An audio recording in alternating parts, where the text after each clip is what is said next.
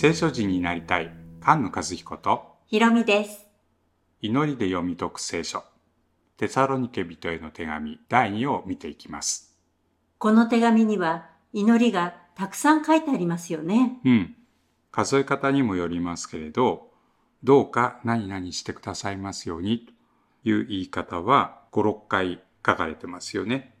このテサロニケの教会は信仰の戦いが激しいからでしょうかね。うん。第1も第2もこの教会の手紙は信仰の働きと愛の労苦、そしてキリストへの望み、そのことが強調されている手紙です。主の日が来ることを待って、迫害と困難に耐えていますね。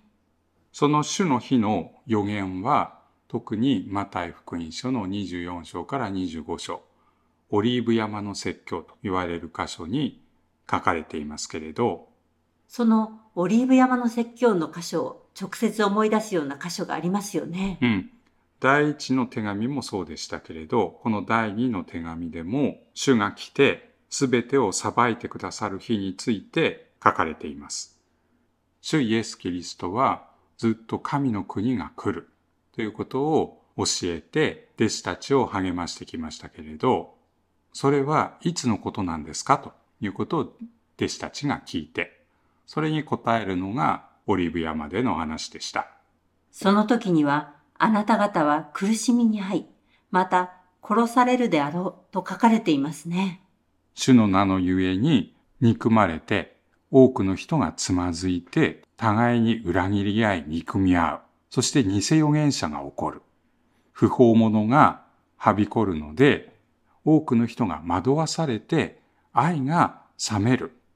その中で最後まで耐え忍ぶ者が救われるんですね。その最後。それが主の日。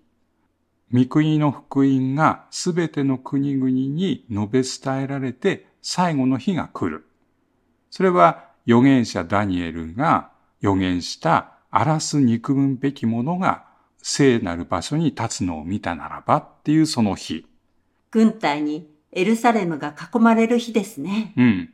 このテサロニケの第2の2章、不法の人、滅びの子が現れて、その日が来るということが書かれていますけれど、この不法の人は、ダニエルが言っている荒らす憎むべきものと考えられます。この不法の者が真理を信じないで偽りを信じるように惑わすんですね。うん。この偽りに騙されないで、真理に固く立つように力が与えられる。それは信仰の働き。その日には、主イエス・キリストが天から下ってきて、福音に従わない人に報復されるんですね。うん。復讐の日なんですね。復讐というのは、裁きが正しい状態に戻ることなんですね。うん。苦しめる者に報いとして苦しみ、苦しめられている者には報いとして安息が与えられる。正しい裁きがなされる日。それが復讐の日。神の国と神の義がなされる日です。平和が与えられて、主の栄光を賛美する。それがキリストにある望みの日。その望みを持っている者たちと主はいつも共にいてくださいます。それが3章16節の祈りです。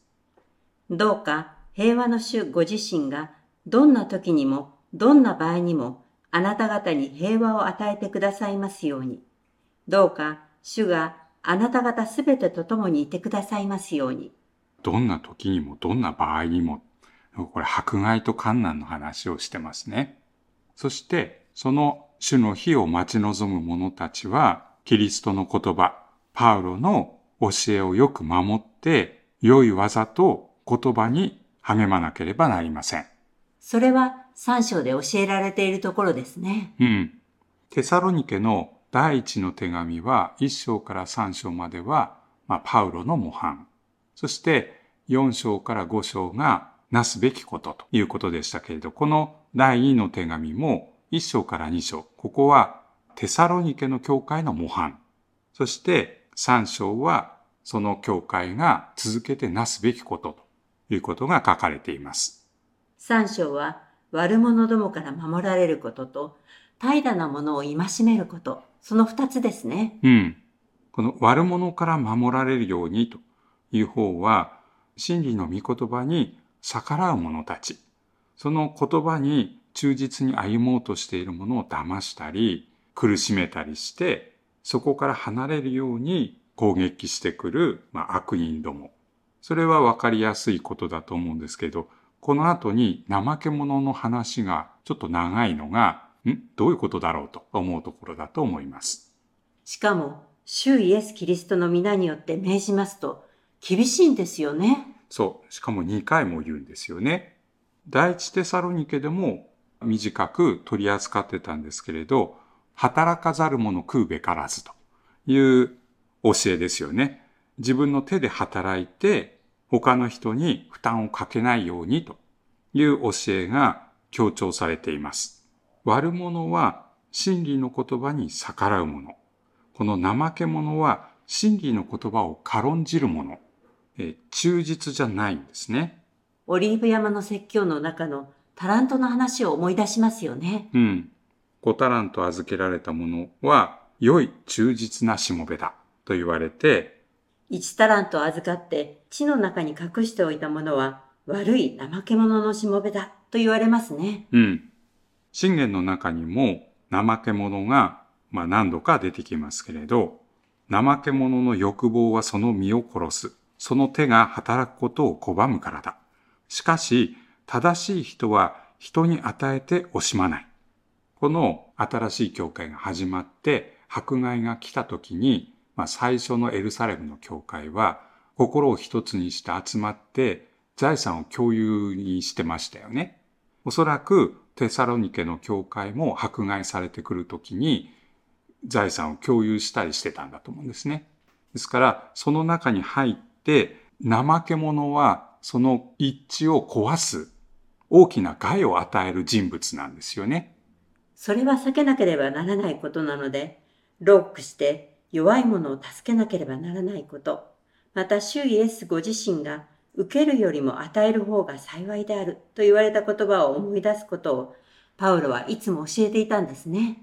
神様の恵みの言葉と恵みの行い。これが御国を受け継がせるために、まあ、必要なこと。オリビアムの説教の中で羊とヤギを分ける話がありますよね。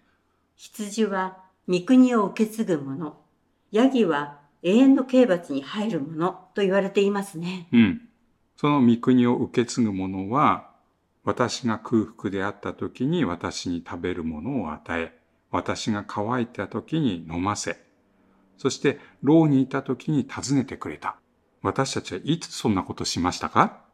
それに対して私の兄弟たち、しかも最も小さい者たちの一人にしたのは私にしたのです。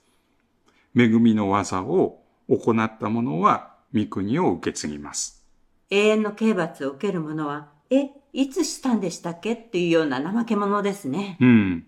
この主イエス・キリストが必ず来る。そして正しい裁きを行ってくれるという永遠の慰めと素晴らしい望みを信じている者たちは良い技と言葉に進むようにと教えられています。ですから次のように祈ります。どうか私たちの主イエス・キリストと私たちの父なる神、すなわち私たちを愛し、永遠の慰めと素晴らしい望みを恵みによって与えてくださった方ご自身が、あなた方の心を慰め、強めて、あらゆる良い技と言葉に進ませてくださいますように。目指している、待っているのは神様のくださる安息。新しい時代も初めの時代と同じように安息の日に栄光が表されます。大勝利の栄光ですね。うん。私たちの主イエスは新しいヨシュアとして強くあれ、大しくあれ、私たちと共にいて約束の地、本当の安息に入れてくださいます。御言葉に生きる聖書人が生まれ増えていきますように。菅野和彦ひろみでした。